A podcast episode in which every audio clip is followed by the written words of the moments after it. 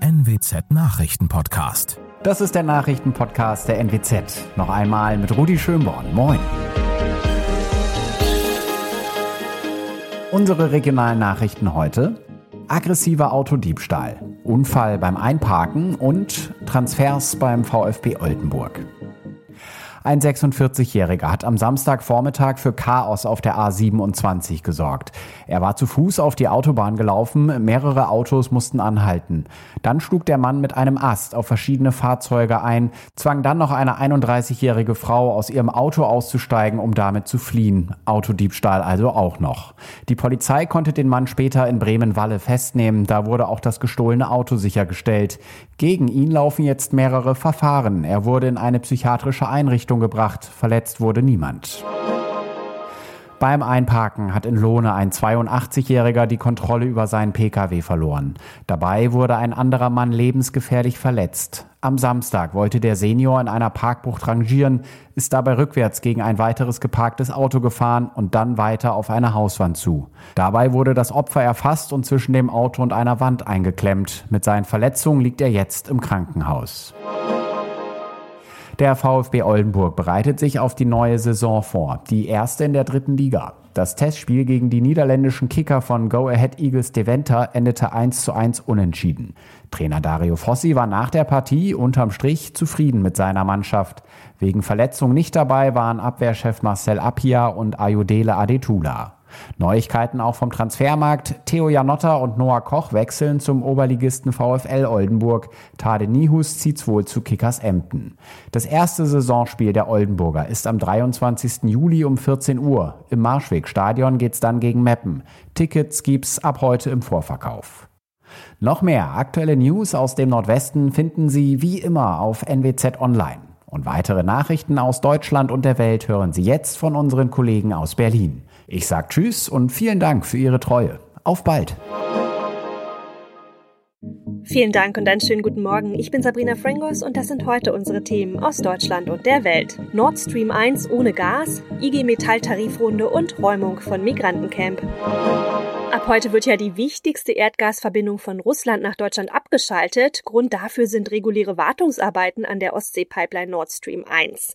Ja, diese werden natürlich jedes Jahr durchgeführt, aber diesmal gibt es ja die Sorge, dass Russland die Leitung nach der Wartung nicht wieder aufdreht.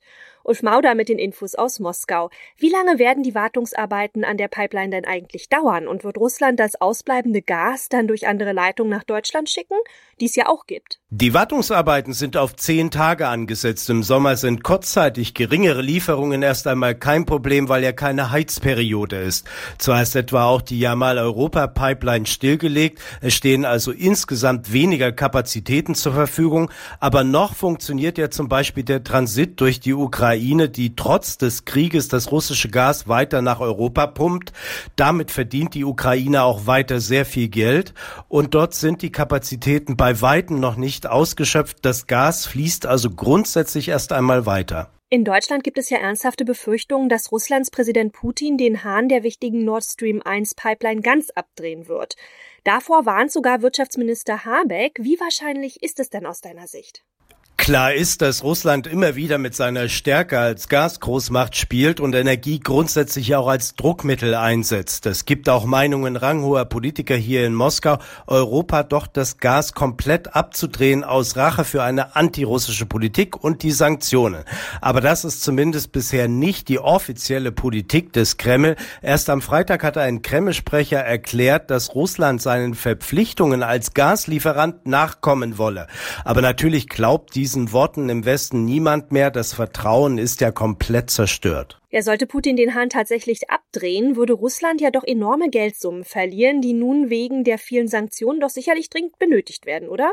Im Moment schwimmt Russland im Geld wegen der hohen Energiepreise und den daraus resultierenden Einnahmen für den Staatshaushalt. Von den Sanktionen ist zumindest hier in Russland für die einfachen Menschen im Alltag kaum etwas zu spüren. Zwar sucht Moskau angesichts der Debatte im Westen um einen Verzicht auf russische Energie und andere Rohstoffe längst andere Absatzmärkte. Indien zum Beispiel bekommt russisches Öl sehr günstig. Aber natürlich ist Europa weiter der Hauptabsatzmarkt für Russland. Dort dorthin gehen die meisten Leitungen und auch Russland hat ein Interesse, dass diese Leitungen weiter befüllt werden und Geld einspielen. Von Moskau nach Berlin. Tine Klimach hat die Infos aus der Hauptstadt. Gehen wir mal vom Schlimmsten aus. Was würde denn passieren, wenn Nord Stream 1 dauerhaft dicht bleibt? Also direkt wird es wohl nicht zum Gasmangel bei uns kommen. Das sagen Modellrechnungen der Bundesnetzagentur, die ist dafür zuständig, die Energielieferung zu überwachen. Aber Deutschland könnte seine Gasspeicher vor dem Winter nicht so weit auffüllen, wie er hofft. Es könnte also ohne das Gas unter Umständen zu einer Mangellage kommen. Aber auch da sind sich die Experten uneins. Bei anderen Berechnungen von mehreren deutschen Wirtschaftsforschungsinstituten kommt raus, dass auch im ungünstigsten Fall dieses Jahr kein Gasengpass droht und auch im nächsten Jahr eher, wenn alles ganz schlecht läuft. Ja, ein kompletter Lieferstopp bei Nord Stream 1 oder nicht, die Preise werden weiter steigen. Woran liegt denn das? Das ist leider so, denn die Gasunternehmen in Deutschland haben schon jetzt Probleme, weil sie weniger Mengen aus Russland erhalten und dann müssen sie sich das Gas zu höheren Preisen anderswo in der Welt beschaffen. Ich glaube, viele haben in den letzten Tagen mal auf die Gasrechnung geschaut. Wer einen Preisdeckel im Vertrag hat, der hat dann aktuell Glück. Noch können die Gasunternehmen dann nichts umlegen, wenn sie die Preise zugesichert haben. So oder so, wir müssen uns alle auf deutlich höhere Gaspreise einstellen, sagt die Bundesnetzagentur. Ist nur die Frage, wie hoch und wer sich das am Ende noch leisten kann.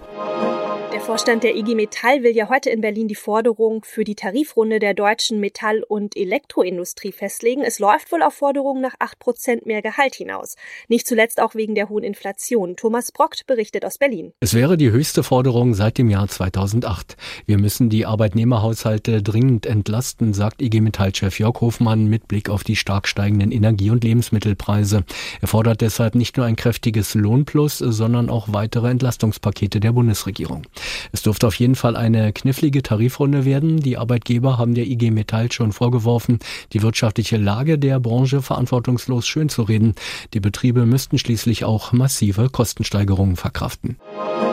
Italienischen Behörden haben ja am Wochenende damit begonnen, das extrem überfüllte und vermüllte Flüchtlingscamp von Lampedusa zu räumen. Ein Marineschiff brachte 600 Migranten von der kleinen Mittelmeerinsel zwischen Tunesien und Süditalien nach Sizilien. Nochmal so viele Menschen sollten danach von der Insel weggebracht werden.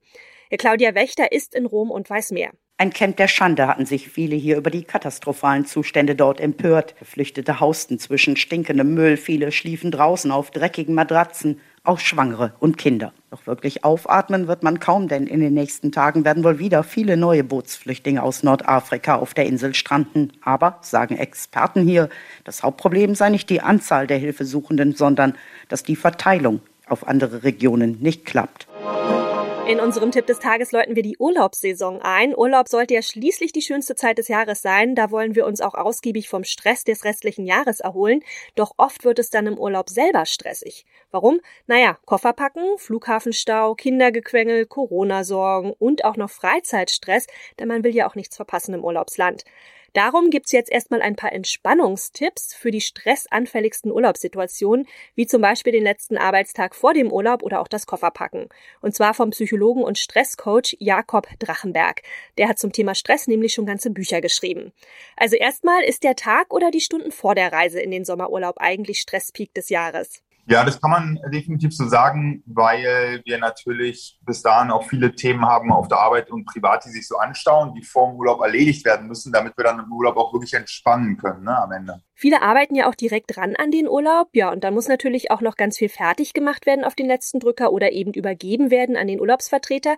Wie kann man das Stresslevel denn da senken? Ja, also erstmal natürlich sich die Geschichte erzählen, dass es sich lohnt, jetzt gerade noch die Übergabe zu machen und auch noch die letzten Themen abzuschließen ähm, das ist für unser Gehirn immer wichtig zu verstehen, warum wir etwas machen und dann merken, ey, bald ist mein Urlaub, da bin ich dann eine Woche oder 14 Tage äh, am Meer oder in den Bergen oder so.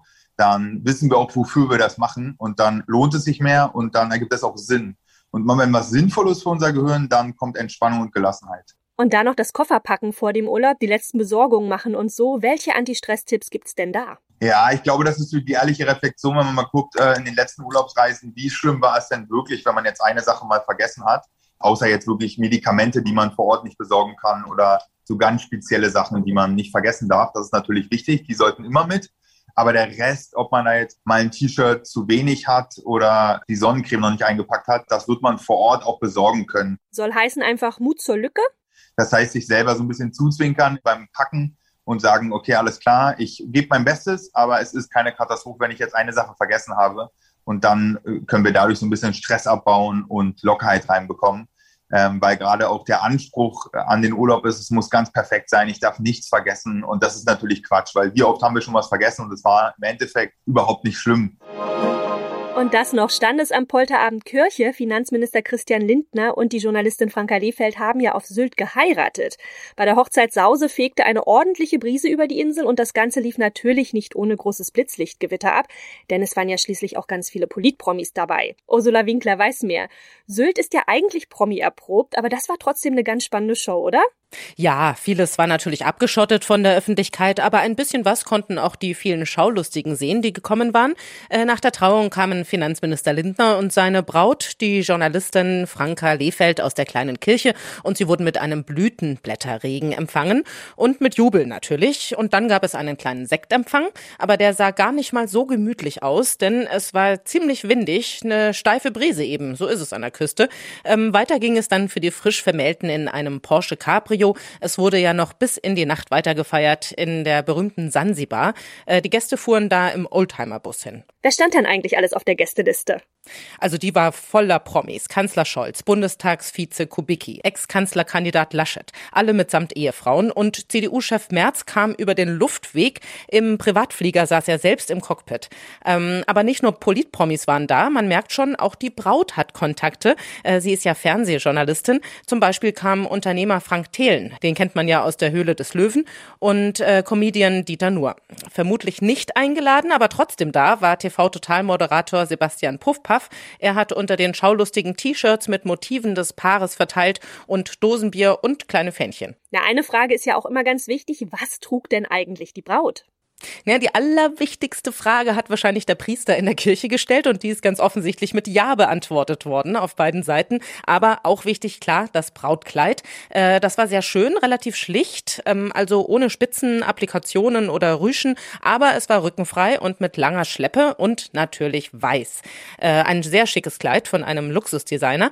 Ähm, und auch Bräutigam Lindner hat sich in Schale geworfen, in einen dunkelblauen Anzug, dazu eine silberfarbene Krawatte und mit einer weißen Rose Rose als Ansteckblume. Also ein festlich maritimer Look, würde ich mal sagen. Passt ja zu Sylt. Und es gab noch mehr Uneingeladene? Oder hat Finanzminister Lindner ernsthaft eine Handvoll Punks zu seiner Hochzeit bestellt? Die haben doch eher das 9-Euro-Ticket, ja, einfach ganz zufällig an diesem Wochenende genutzt, oder? Nee, ich denke, die waren nicht eingeladen. Es waren ja auch sehr viele Polizisten da, bei so vielen Promis, und die haben den 35 Punks, die da waren, einfach mal einen Platzverweis erteilt. Das war aber schon vor der kirchlichen Trauung. Sie wollten am Abend vorher vor dem Hotel, in dem sie das Brautpaar und die Hochzeitsgäste vermutet haben, ein bisschen Lärm machen. Aber sie waren sowieso am falschen Hotel. Der Polterabend war ganz woanders. Ähm, sie wurden dann von der Polizei zum Bahnhof und sogar noch im Zug bis nach Westerland begleitet. Das war's von mir. Ich bin Sabrina Frangos und ich wünsche Ihnen noch einen schönen Tag. Bis morgen.